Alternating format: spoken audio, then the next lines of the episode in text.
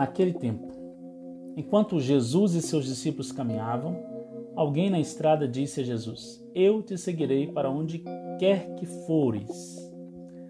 Jesus lhe respondeu: As raposas têm tocas e os pássaros têm ninhos, mas o filho do homem não tem onde repousar a cabeça. Jesus disse a outro: Segue-me. E este respondeu: Deixa-me primeiro ir enterrar meu pai. Jesus respondeu: Deixa que os mortos enterrem os seus mortos, mas tu vai anunciar o reino de Deus. Um outro ainda lhe disse: Eu te seguirei, Senhor, mas deixa-me primeiro despedir-me dos meus familiares.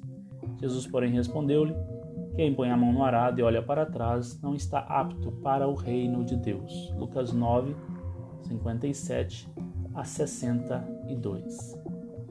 Bom dia, caro ouvinte. Evangelho de hoje trata de algumas ilusões que podem nos atrapalhar na concretização da nossa missão, no encontro de nossa felicidade. Primeiro, quando o critério se baseia nas coisas, nas riquezas materiais, podemos ser entusiastas de primeira mão.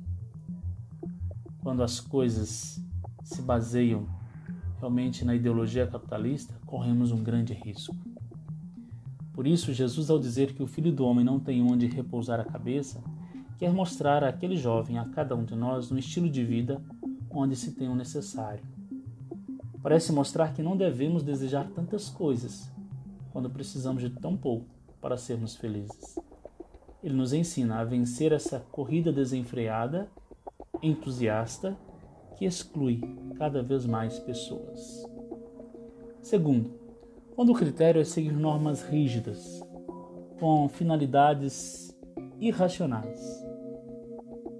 No caso, o jovem queria cumprir uma norma religiosa e enterrar o pai.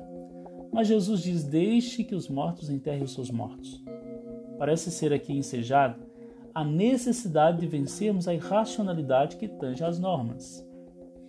Em nome de muitas normas, acabamos desumanizados e perdemos a proposta maior que é a vida perdemos a oportunidade de uma verdadeira humanização. É preciso pensar nas normas e qual vida elas revelam, pois muitas vezes elas podem revelar um modo de aparecer e perecer, e não um modo de ser. Terceiro, quem põe a mão no arado e olha para trás não é digno de mim.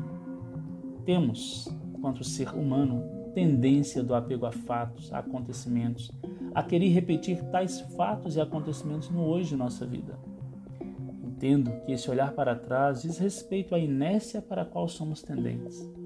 Devemos lembrar que somos essencialmente seres livres, seres com vontade de vida. Devemos superar essa inércia e seguir adiante, seguir para onde devemos ir. Bom dia a todos.